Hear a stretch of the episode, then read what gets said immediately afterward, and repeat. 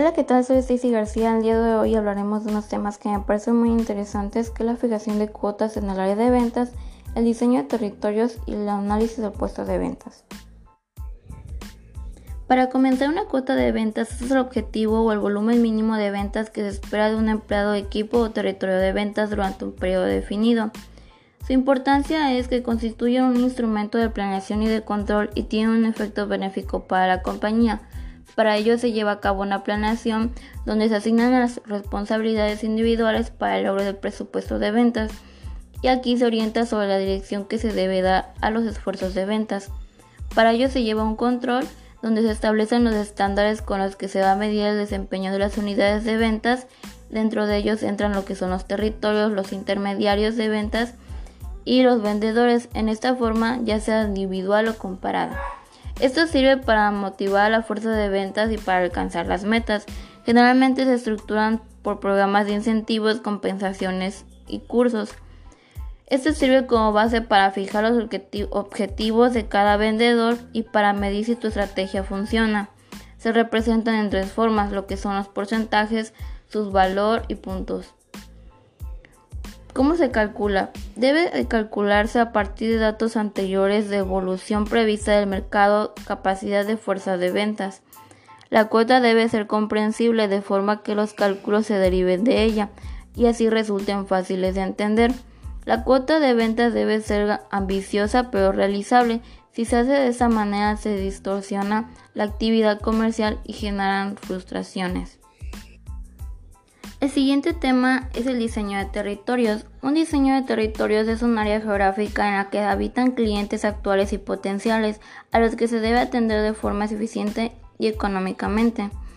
Hay razones por las cuales se debe establecer un territorio de ventas. La primera es que nos da una mejor cobertura del mercado, mejores costos de ventas reducidos, servicio mejorado al cliente, motivación del agente de ventas y una evaluación precisa del desempeño de los agentes. Para calcular el potencial del mercado se dividen dos métodos, que son los métodos subjetivos y los métodos objetivos.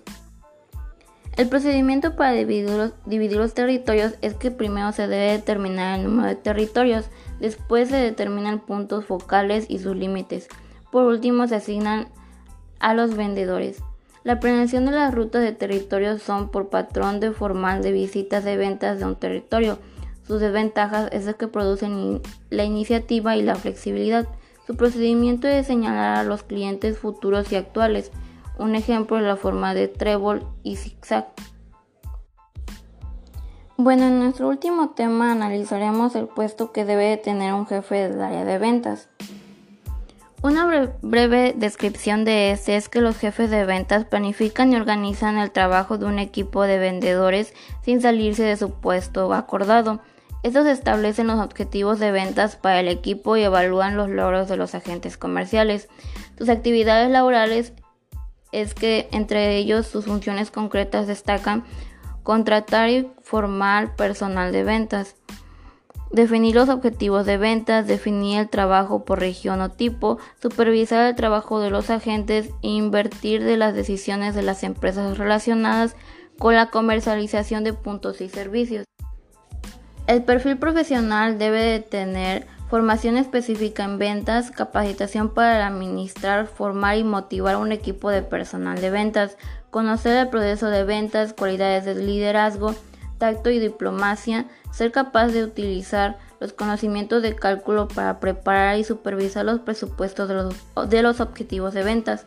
Sus competencias deben tener aptitudes para dirigir, liderazgo, planificación y aptitudes para las lenguas extranjeras. Debe ser decisivo, destrezas en informática, diplomático, emprendedor y entusiasmo. Sus estudios oficiales deben ser técnico superior en gestión de ventas y espacios comerciales. De mi parte sería todo, muchas gracias por escucharme y hasta luego.